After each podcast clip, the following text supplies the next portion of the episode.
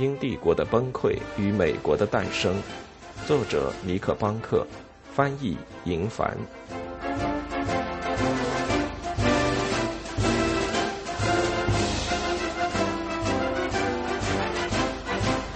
流沙。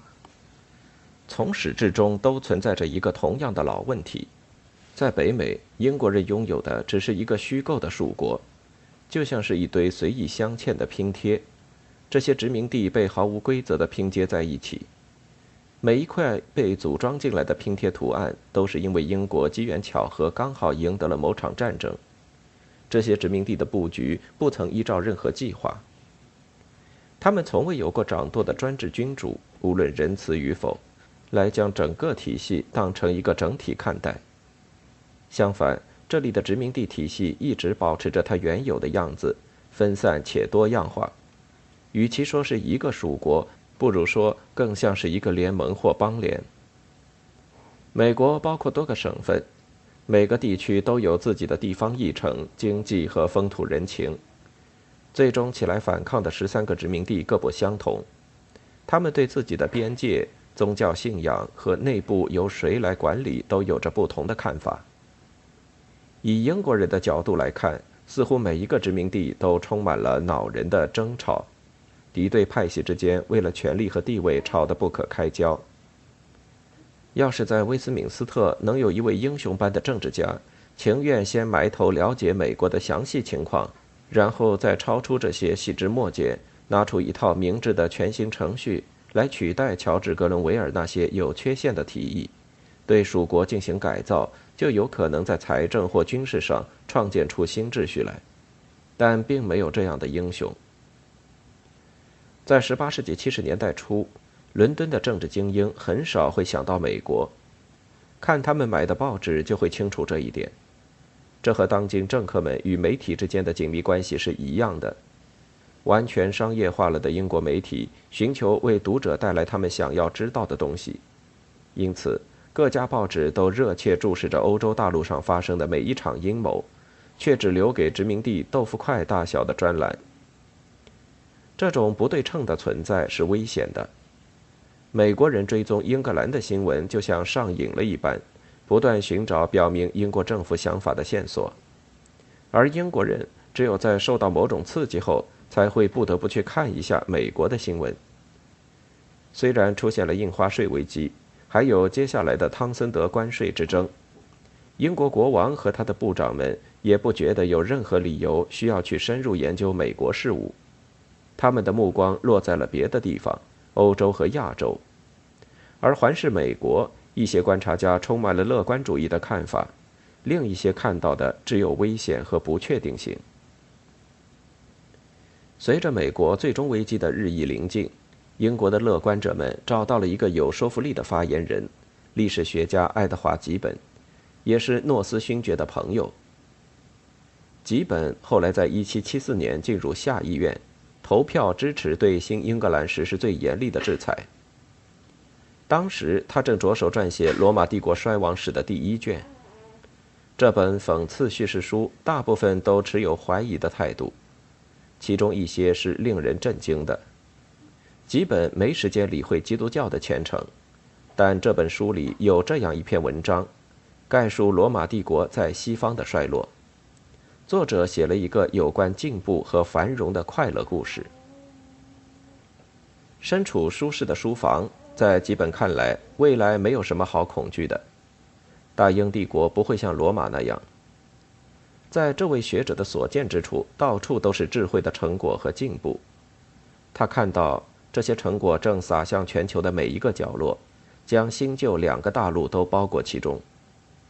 在艺术、科学。工业、商业，甚至是外交领域，基本看到人类在英国国王乔治三世的领导下取得无尽的成就。最重要的是，他相信自己所谓的万国公法。虽然欧洲似乎总是动荡不安，基本坚信理性最终会占上风。在每一个王国，尤其是他自己所在的国度里，他看到受到启蒙的人民和他一样相信和平与节制。欧洲已渐渐形成了权力的平衡，没有哪一个国家处于完全支配的地位。英国海军站在正义与公平竞争的一方，随时待命。基本对未来充满信心。他得出一个他所谓的令人愉快的结论：人类真正的财富、幸福、知识，也许还有美德，都随着过去的每一个时代而增加，并且仍在继续增加。这是一位才华横溢的饱学之士，执笔代表了英国精英中的精英。他用庄严的句法传达了一个宁静而充满希望的愿景。但爱德华·吉本是一个可以用二十年闲暇时间来写书的文人，对诺斯勋爵和英国内阁这些英国贸易和事务的操作者来说，未来看起来却不那么乐观。在心情更好的时候，他们能与吉本的乐观产生共鸣，像他一样认为英国代表着进步。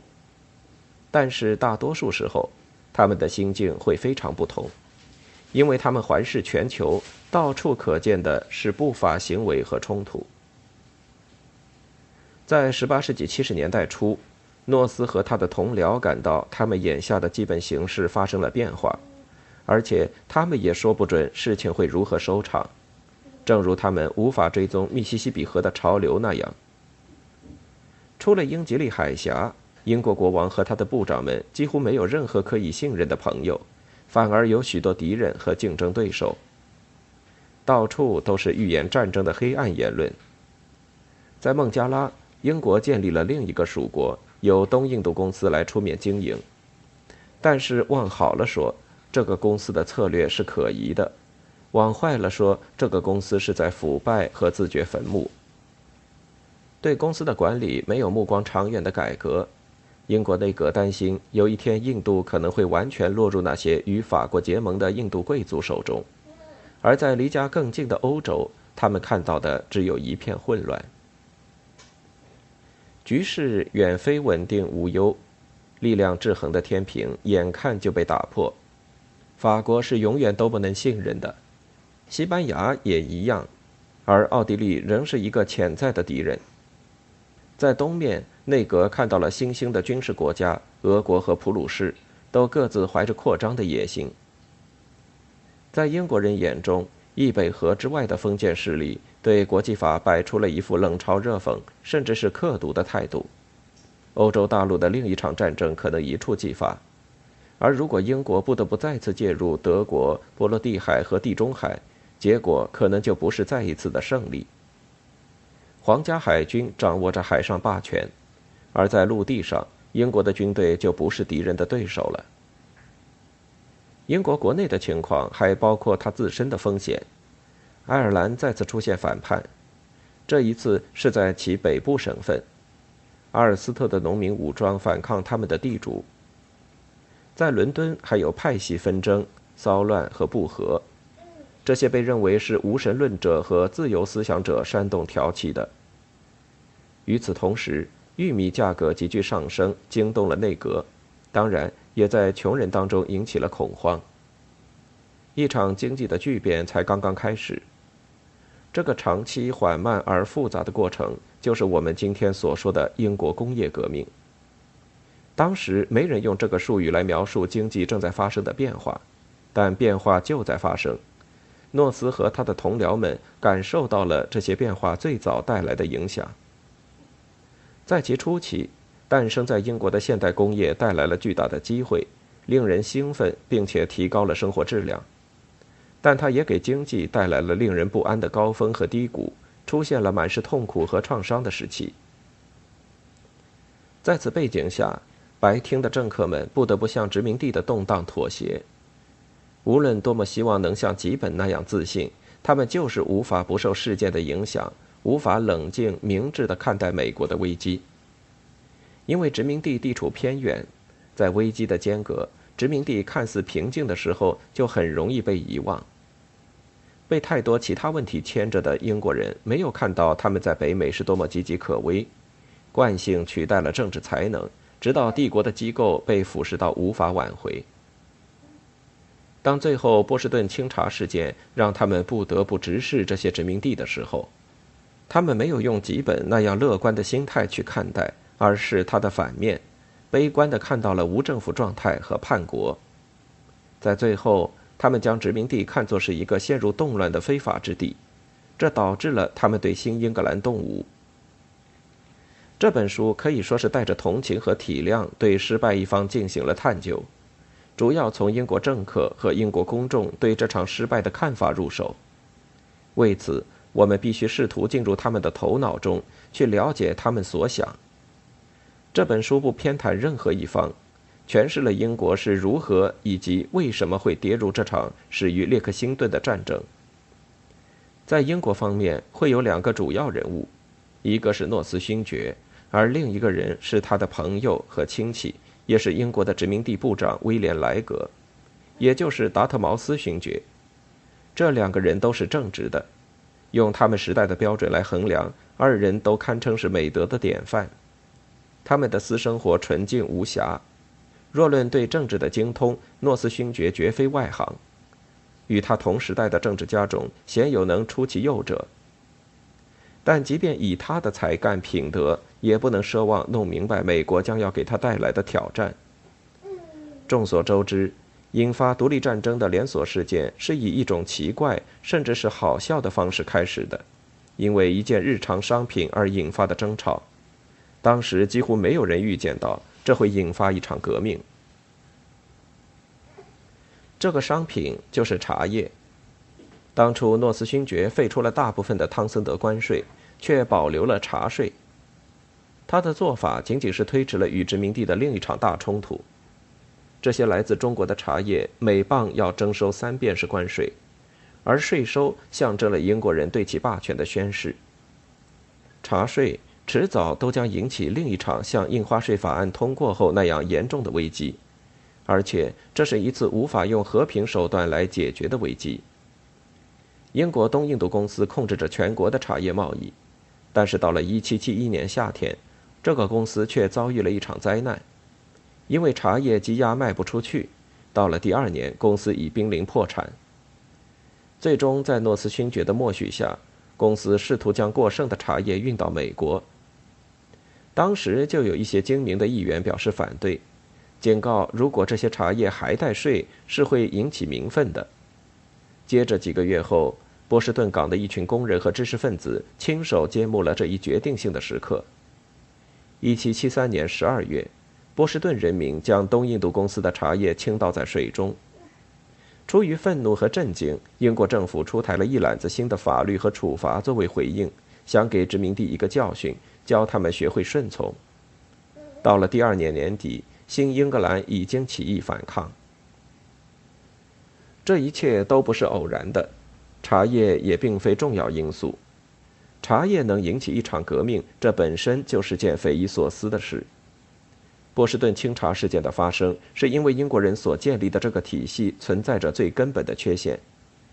英国实际上是两个相互重叠的帝国，不仅仅是官方的、带有驻军和总督的政治帝国，同时也是一个依靠债务来维持的商业帝国。这个帝国是私营的，非正式的。虽然一些政客想要的只是权力，在全球范围内获得越大的权力越好，但是在18世纪，让英国人更感兴趣的绝对是金钱，利润几乎是他们在海外一切活动的目标，所以在现实中，他们更看重的是商业帝国，甚于他们在版图上的扩张的领地。在这个商业帝国的中心是繁荣的大宗商品贸易，不仅有东印度公司从中国带回的茶叶，还有来自查尔斯顿的大米、切萨皮克的小麦或烟草，更不用说还有印度的棉花、加勒比海的砂糖。全球交易体系已经开始在这里形成。除了交易上述产品，还有其他更具异国特色的产品。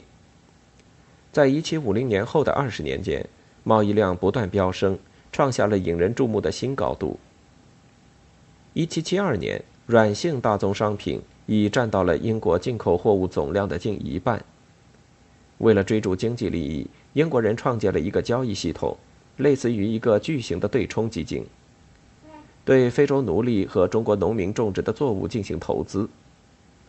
这个系统复杂并且不断变化，操作交易在伦敦、利物浦。布里斯托尔和格拉斯哥进行，由无数的工厂和农场来养活，并向全球扩散，从马里兰到加尔各答，一直再到广州。对诺斯勋爵和财政部来说，对冲基金已经成为帝国收入的重要来源。全球大宗商品贸易占到他们税收收入的四分之一。对商人和种植园主来说，这是非常赚钱的。它让北大西洋和热带洋面上出现了数以百计满载货物的船只。但这个巨大的交易系统在本质上却是危险和不稳定的。人们大举借债来压住茶叶、砂糖和烟草的价格，或购买生产这些作物的土地。面对天灾人祸等多种风险，大宗商品交易能让人倾家荡产，就像它能一夜造富那样容易。而当一处出现资金断裂，系统就有可能会整体崩塌。在这场游戏中，东印度公司是最大的玩家，也是最激进、对冒险最上瘾的一位。和所有炒家一样，东印度公司的董事们一直在搏运气。直到最后，公司被他们自己的野心压垮，留下诺斯勋爵来为他们收拾残局。而诺斯勋爵在这一过程中犯了一系列致命的错误，引发了殖民地的革命。下面，让我们跟随一位即将到达亚洲海岸的英国船长，来看看这场溃败是如何开始成型的。